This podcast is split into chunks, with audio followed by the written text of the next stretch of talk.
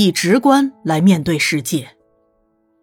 如果我们没有预设的价值观呢？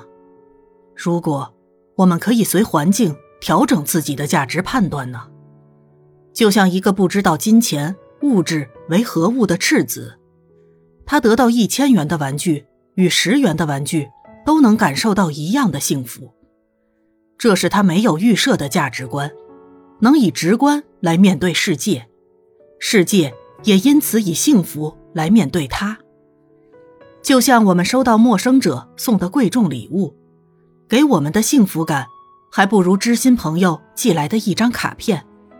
这是我们随环境来调整自己的判断，能透视物质包装内的心灵世界，幸福也因此来面对我们的心灵。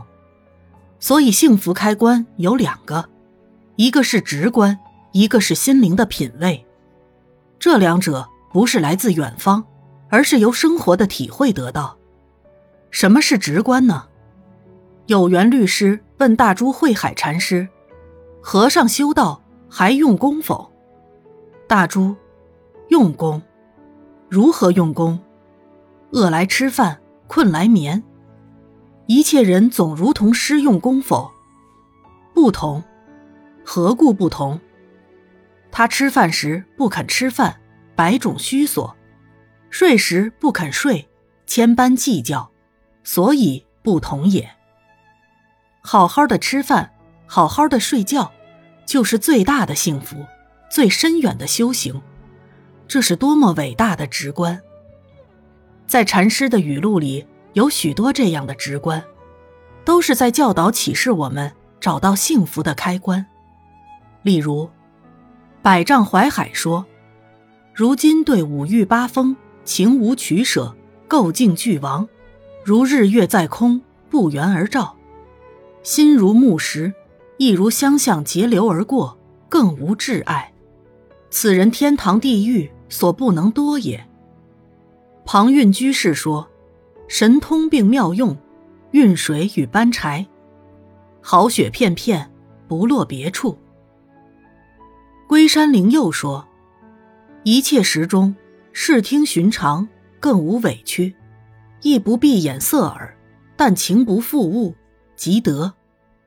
譬如秋水澄清，清净无为，丹宁无碍，唤他做道人，亦名无事之人。